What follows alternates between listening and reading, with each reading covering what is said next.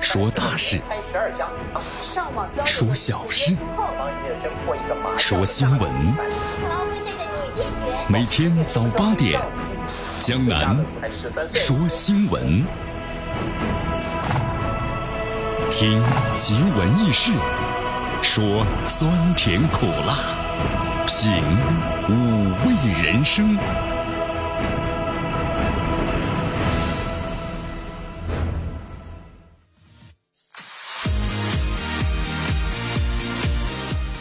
节日快乐，节日快乐啊！收音机前的听众朋友们，特别是咱们的女性朋友们，节日快乐啊！三八妇女节，对吧？呃，突然看到这个名称，有时候挺多的啊！三八国际劳动妇女节、三八妇女节、妇女节等等等等。呃，到底有没有劳动呢？啊，后来江南呢还真的是仔细的查询了一下，呃，这国际的统一称呼呢，确实是三八国际劳动妇女节啊，咱们中国呢统称为是三八妇女节。呃，但是不管怎么样，这却是咱们女性同胞的节日。真的想问大家一个问题：这个三八妇女节是怎么由来的呢？很多会儿江南的你肯定知道，啊，其实很简单嘛，咱们女性朋友对不对？增加这个什么呢？男女平等，呃，喊出了这样的口号：女性自尊自立自强，啊，这个节日呢应运而生。确实啊，你看经过这么几十年时间的这个发展呢。呃，女性朋友的地位确实是在逐渐的上升，而且用他们自己的实际行动也证明了自己，女人能抵半边天呐。咱们四川女性更厉害啊，有时候呢，呃，所有的这一面天都顶完了。好，哎，不过江南突然想说一下一件呢很不开心的事情。哇，江南什么不开心的事情啊？今天江南看了一条新闻呢，说有十名初中男生强吻一个女生，当地教育局呢批评教育了。是十名初中男生对强吻，这么不尊重女性，确实。所以看了之后啊，心中呢难掩那种呢义愤填膺啊，这样的一种感觉，真的。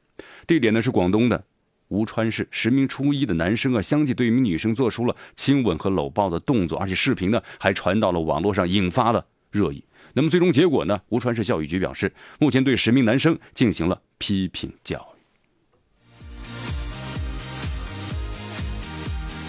好，如果呢真的像之后调查所说的，没有对女生造成什么影响，他们当时在嬉戏，那这件事呢，只是朋友之间的一种呢打闹、搞恶。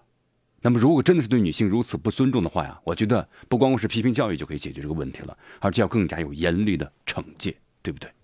因为这是一种风气，这是一种发自于内心的什么对女性的不尊重。所以说这不简简单单的是个嬉戏啊。也不是个简简单单的批评教育就能够解决的。哇，江南，你今天说了已经有两分钟了。好，啊，其实江南觉得呀，在某些方面的话呢，咱们必须要有严厉的法律法规啊。我们说了，这个人和动物的最大的区别是什么呢？我们有道德，有法律，在这个地方，所以说希望大家呢一定要一定要尊重尊重女性啊。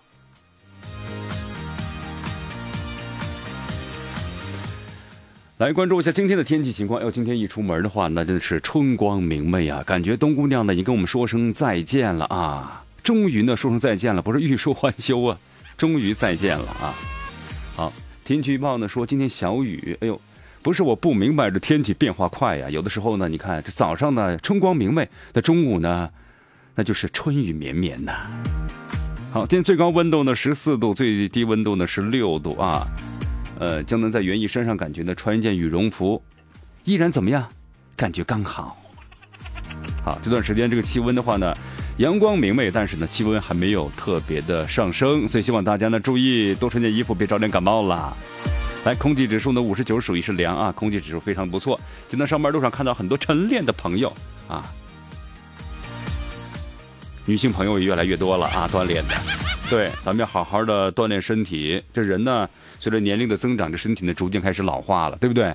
那咱们就要通过锻炼延迟这种衰老。来关注一下今天江南说新闻的主要节目内容。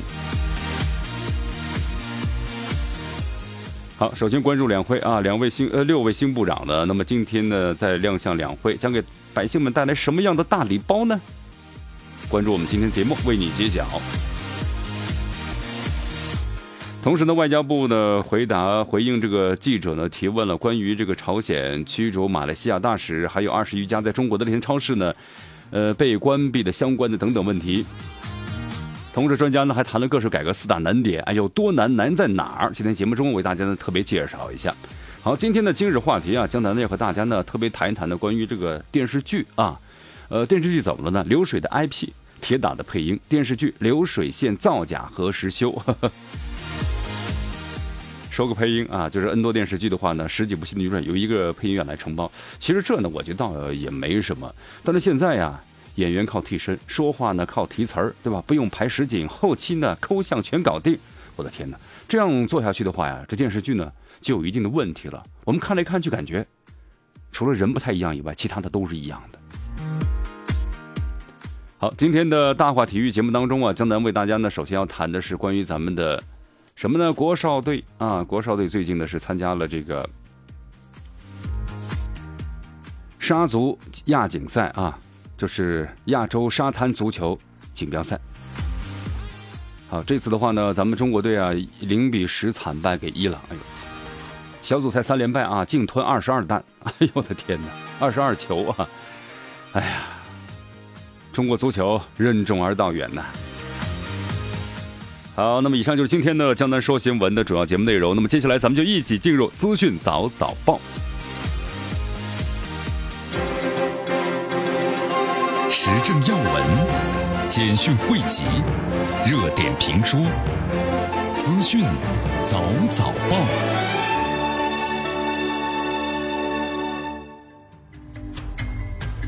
资讯早早报早听早知道来一下时间呢，欢迎大家继续锁定和关注江南为你所带来的绵阳广播电视台 FM 九十六点七我们的故事广播。来，咱们的第一条新闻啊，关注一下两会。两会的话呢，今天咱们的这个六位新部长啊，就要和大家呢见面了啊，他们将会为我们带来什么样的 什么样的解读呢？对不对？啊，咱们的什么样的大礼包呢？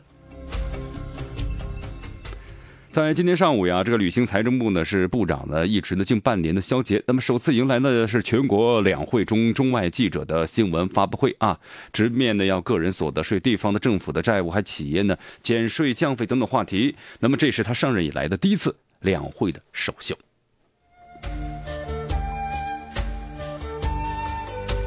好，关于个税改革啊这个问题的话呢，咱们这个应该说全社会都很关注了。肖杰呢点出了个税改革的一个方案的设想，按将部分的收入项目，比如说工资的薪金，还有劳务的报酬啊、稿酬等等，那么实行的按年汇总的来进行这个纳税啊，这是所提出来的。其实咱们普通老百姓也挺关心，就说咱们这个呃个税的免征税额是不是会提高一些啊？那么肖杰回应称啊，将根据呢。居民的消费水平经综合测试，那么确定是否呢提高这个免征额？那么该提高呢就要提高，对不对？有的时候呢挺怕这个平均的。你比如说一个人呢年薪是一百万啊，一个人呢是年年薪呢可能只有，可能只有两三万，但一平均起来的话，我的天哪，那就是可能年薪呢就是年收入五六十万，是不是？所以说这个平均有时候呢它不是呢非常的准确。呃，在咱们中国以后的话呢，关于个税的改革肯定会对呢以后的高收入人群的话呢，要进行增收的。比如说，美国要增收这个富人税嘛，那么中国以后的话，你看，收入特别高的人士的话呢，肯定要多交税啊，这是一个肯定的一个规则。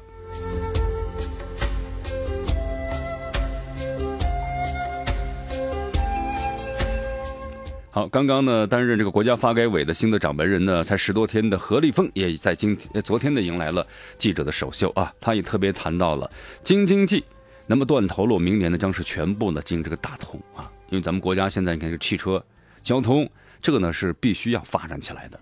咱们中国有句俗话呀，何立峰说呢。文武之道一张一弛，在他看来呢，虽然经济增长的速度有所放缓，但是这一张一弛之间，我国经济在结构调整上有了比较大的进展，那么取得了预期的成效。同时呢，何立峰用了一句啊“先磨后动，动则必成”啊，尽显其操盘手的气势啊。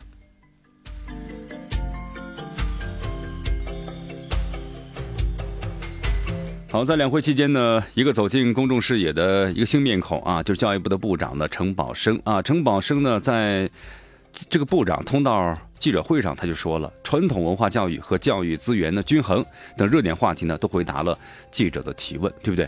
咱们中国的传统文化肯定要是传承下去，比如说戏曲啊、书法呀。还有中医药啊，对吧？咱们中国传统的体育等等。那么谈到了教育资衡呢，就是资源呢均等化方面，陈宝生表示，之前教育部门呢已经做出了很多努力。那么接下来通过集团化的办学、学区房的管理、中学、小学联办进行治本啊治本。那么这个问题经过一段时间努力呢，一定会大力缓解的。确实啊，这教育资源均衡的问题，你比如说，就像咱们这个人一样啊，人的流动，人往高处走都是这样的，是不是？一二线的城市呢往特大城市走，三四线的呢往这个一二线的城市走啊，都是这个样子，人才流动嘛。但这样的话就很不均衡，越往小的地方，比如咱们这个学校的话呢，你看越往这个乡村小学的教育资资源呢越匮乏，是不是？那越往上的话呢，教育资源呢越丰厚，这就是什么呢？教育不够平衡啊，这样的话呢，就会咱们教育呢有很大的影响。好，希望呢通过这样的一种集团化的方式啊，来进行均衡教育资源。来，我们再来继续关注呢下面的消息。好，那么紧随陈宝生出来的就是商务部的这个新任的部长了，中山。啊，中山呢主要是商贸部嘛，做这外贸生意，对不对？他说了。啊，对外呢，贸易是拉动的一国发展的重要力量，对咱们中国的经济那是做出了重大的贡献。那么同时特别谈到了，咱咱们现在中国呢，这个制造呢不断向外，同时中国创造的转型当下，由国家层面发出了转型之声，那么将有更多相关企业能在经历阵痛之后呢，最终的受益。好，新任交通部的部长呢，李小鹏对新兴的共享单车呢伸出了大拇指。共享单车是一种创新模式，应该是积极的鼓励和支持。同时，广大使用者呢也要文明出行。新任监察部的部长林小度在部长通道上第一个问题就是：今年要开十九大，我们的反腐力度是不是会有所减轻呢？他说：“反腐力度减轻啊，我觉得是无稽之谈。从哪里得来的这个印象呢？”那么这次两会之前呢，查了四位，同志们都知道了，都看到了。他说我们会坚持不懈的做下去，绝不让那腐败分子逃脱天罗地网。确实啊，反腐给力，咱们这个民众呢才能够受益啊。好，继续关注江南为你所带来的资讯早早报。迎着晨光，看漫天朝霞，好的心情，好听的新闻。走进江南说新闻，新闻早知道。与江南一起聆听江南说新闻。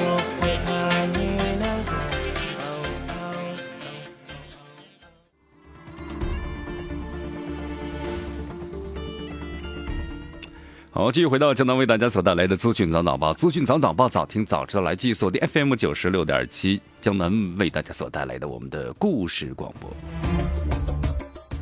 好，咱们再来看一下，昨天呢，咱们外交部呢回应这个记者的提问啊，有记者特别询问了，说被马来西亚方面驱逐的朝鲜大使啊，这个已经是昨晚抵达了北京，那么中方官员是不是跟他有接触？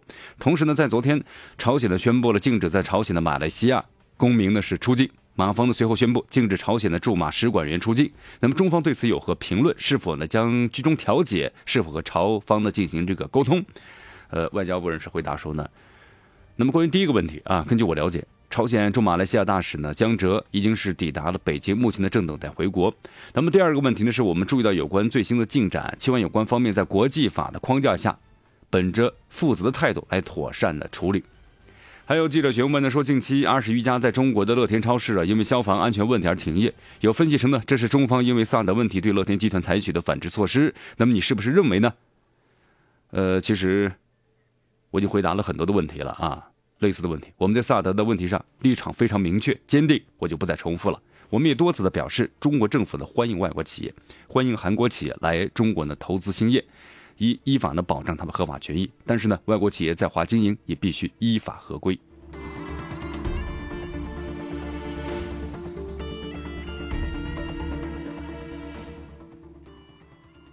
好，这段时间呢，其实不光是咱们的新闻媒体啊，在咱们这个个人的微信的朋友圈里，我们经常就看到了很多的关于这个由于萨德而带来的对韩国的一种这个情绪啊，因为这是一种的什么，一种的民族的一种情绪。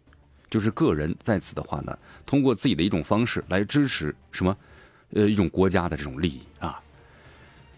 所以说啊，江南在节目当中呢，我们待会儿还特别谈一下关于这个萨德啊，包括俄罗斯最近呢也是发言了，特别谈到了关于一个萨德的部署的话，它仅仅是一个防御系统吗？其实不，它危害了整个地区的一个什么呢？一个安全利益平衡的问题。所以待会儿我们在节目当中，我再为大家呢详细介绍一下。来，咱们再来关注一下这个两会当中的专家所谈到的个税改革的四大难点啊。好，这个个税改革多年了，但是始终呢。没有酝酿出台最新的方案，这个税改革呢，看来确实还蛮难的啊。那么到底难在哪儿呢？你对不对？你看江南谈到了很多，因为咱们中国现在呢实行的这个个税的征收啊，它是有一个起征点。那么收入多和收入少的人呢，只要在这个范围之内，征收的都基本上差不多的啊。所以说呢，在这里的话呢，我看昨天还有朋友在跟江南讨论嘛，就是现在咱们的演艺明星啊，收入太高了，对不对？咱们现在以前都有这样的说，这个搞原子弹的，他不如呢卖鸡蛋的，是不是？那么现在呢，看演艺明星，对吧？一部片子可能有的稿酬的，呃，这个费用的话呢，都达到了动辄就是几千万，有的上亿，是不是？当然，我们说了，这是一种呢市场的规律啊，影响的是全国演能拿到这个稿这个费用的，也就那么几个人。市场规律呢，有它的必然性、合理性啊。呃，但是话说回来了，你有这么多的收入，那么在税收方面就应该交的更多一些，对不对？像在美国的话呢，对这个富人的话要征收的这个相应的富人税嘛，你收入的越高。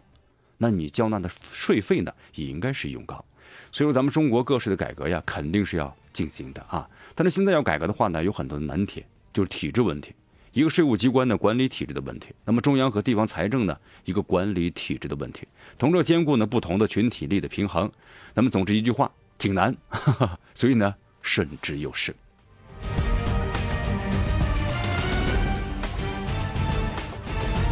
好，那么这次代表委员呢特别谈到了关于这个校园贷啊，校园贷的规模现在呢确实很大，超过了八百个亿。那么委员代表们提出了规范清理、补上短板，对不对？因为呢是野蛮生长、无序扩张啊，这个校园贷的平台，你怎么都可以贷，完全就不符合规范嘛。而且呢什么呢？裸视、裸屏，对不对？裸照这样的一种情况之下，那这就是乱象啊。所以说现在的话呢，应该是把这种乱象彻底的清理，同时把这样的短板补上。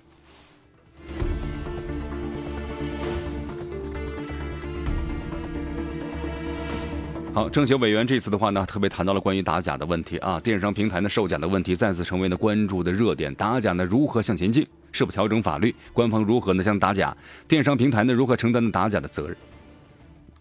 那么这次的话呢，多多位这个委员特别谈到了全国政协委员的苏宁控股集团董事长啊，主席张近东表示，那么假货是一个产业链的问题啊，不是一个商家的问题。对，这话说的太好了。对了，那现在的话，你有你有这个，首先有这个市场，有人需求。那么第二呢，就有人去卖，有人卖呢，就会有人去生产，对吧？这就是一个什么产业链的问题。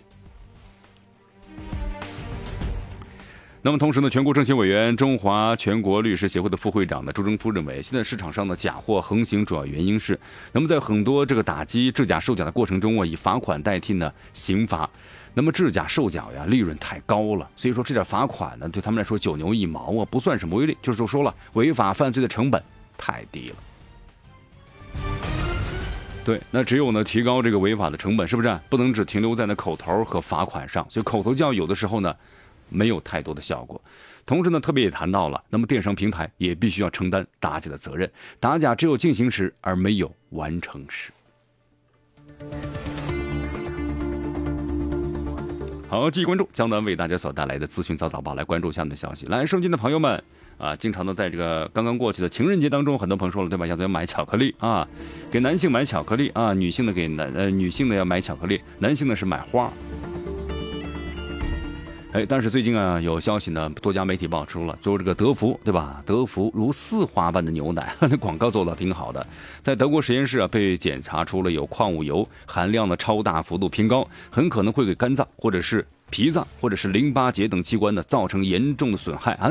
消息已经传播，有很多消费者纳闷了：满大街卖都是德芙，那么以后呢还能吃巧克力吗？哎呀，有的朋友说吓死宝宝了，江南还能吃吗？别着急，别着急啊！那么根据报道呢，第三方检测机构啊，叫做是优格网优格网啊，就称了。那么这次的采购呢，是在二零一六年的十二月份，德芙的丝滑牛奶巧克力，然后呢查出了有矿物油的成分，而且属于是超大幅的偏高。那么，这个欧盟食品的安全局有一个评估报告，在二零三年所发布的，就称啊，如果像这种屋子都高的话呢，就会产生一些对人体的严重影响。呃，那么德福怎么回呢？德福回应啊，符合全球统一标准和中国法律的要求。目前呢，在中国市场没有采取下架或者是召回措施。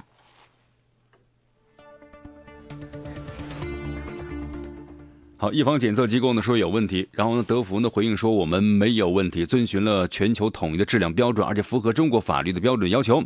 那么这到底怎么回事呢？那么记者采访两位这个专家，咱们听专家怎么说的啊？中国农业大学食品科学和营养学工程学院的副教授啊朱毅告诉记者，那么就说呢，像这种矿物油啊，它可能在巧克力当中是很难避免的啊。你比如说是很难避免的。专家认为呢，食品包装油墨。迁移导致了这样一种严重的超标。那么同时呢，专家也特别谈到了国际上并没有统一的残留标准的含量啊，国内外对于这个标准的含量的规定呢，其实也有，但是呢没有统一的一个标准。你比如说德国规定呢不超过每千克是两毫克，那么同时呢这个其他的风险机构呢又说在每千克呢是四毫克左右啊，所以说呢这是一个参考值，并不是标准，同时国际上也没有标准。好，那么咱们最终关心的就是说，专家们请告诉我们，这个含矿物油的巧克力到底能不能吃呢？专家其实说了啊，消费者不必恐慌，但是儿童呢要注意一下。呃，成年人当中啊，可能吃的时候对身体没有什么太大影响，儿童呢要少吃一些，因为像这种矿物油成分呢很复杂，广泛存在于咱们的生活当中，很多食品中啊都能够检测出矿物油来，所以消费者呢不必呢太过于的恐慌了。啊，成年人吃对身体呢影响不是很大。当然，以后的话呢，对于像咱们的这些产品，应该是改进生产的工艺。来，继续关注江南为大家所带来的资讯早早报。我们再来关注呢下面的消息。好，这缅甸昨天我们特别谈到了发生这个军事冲突，又开始战火再起啊。那么同时的话呢，根据最新的这个报道啊，现在咱们中方边境处呢。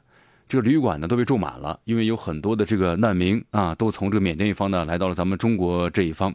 同时，现在的话，缅甸政府也希望呢通过和少数民族武装对话来签订的和平的事宜。根据相关报道啊，这次发生冲突导致了三十多人死亡了啊，目前还不清楚有没有咱们的国人伤亡，因为主要是指的中国公民在缅甸有很多工作的、做生意的，同时还有呢华侨华人。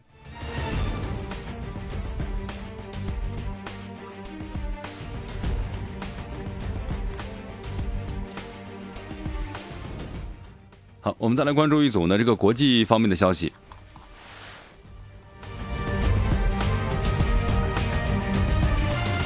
好，萨德啊，咱们说一下这个萨德。那么俄罗斯方面呢，最近呢也开始进行这个表态了。呃，针对这个美国、韩国开始在韩国的部署萨德反导的系统行为呢，俄罗斯方昨天呢是密集发声。俄方呢各方认为啊，美国在韩国部署萨德是挑战的俄罗斯，那么俄方将有应对的措施。因为俄罗斯特别谈到了这个萨德的行为啊，俄方是非常坚定的。那么希望呢，能够在亚太地区保持这个稳定。呃，我们说了，因为这个萨德呀，不光是一个什么呢？呃，防这个防守的武器，其实更是一个呢进攻的武器。而且它探测范围达到两千公里，可以在大气层或者是大气层外呢拦截来袭的弹道导弹。好，再来，我们再来到这个马来西亚啊，马来西亚警方呢发布了一个最新的消息。马来西亚的总总理纳杰布呢，昨天呢发表声明说，那么呼吁朝鲜立即释放的所有在朝的马来西亚公民。他同时指出，在确保这些马来西亚公民的安全之前，所有朝鲜，呃，这个公民的话呢，那么在这个马来西亚也是禁止离境的啊。哎，双方真的是你来我往啊！现在，好，这种行为的话，其实我们说了，已经是没有顾这个国际法呢和外交的准则，把公民扣为人质啊，这是完全不对的。好，以上就是今天的资讯早导报的主要节目内容。那么接下来咱们进入今日话题。